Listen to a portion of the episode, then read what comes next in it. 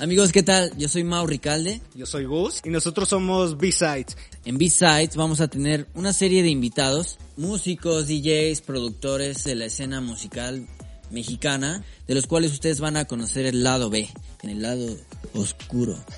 Lo que queremos es que nos cuenten vivencias, cosas buenas, cosas malas que les han pasado en el escenario. Pues una plática entre cuates, literal. Y algunas anécdotas que nos pueden hacer reír o a lo mejor hasta avergonzarse. De verdad esperamos que sea de su total agrado y si ustedes tienen alguna sugerencia, algún invitado que quieran que tengamos aquí en nuestro set, háganoslo saber a través de nuestras redes sociales. Intentaremos traerlos, quizá no todos se van a dejar, pero vamos a intentar traerlos aquí. Los invitamos a que vengan. Tú, si eres DJ, eres músico y quieres venir y darte a conocer, escríbenos y nosotros te vamos a entrevistar y te vamos a quemar.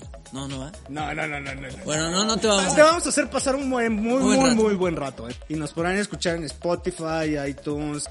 Por si van en el, en no sé qué te gusta, en el Uber, combi, en el metro, donde quieran lo pueden ir escuchando y ahí en la noche y se cagan de risa con el video. Y bueno, además de eso, el contenido exclusivo en Facebook. En Instagram también, donde pondremos bloopers. En nuestro primer episodio tendremos a un invitado muy especial. Güey, creo que yo con él conocí como la parte de la escena y empecé como en fiestecitas. Por eso es nuestro padrino, ¿no? Porque literal nos indujo al lado B o al lado oscuro de toda esta escena. Entonces no se pierdan el primer podcast episodio 001 que tendremos próximamente.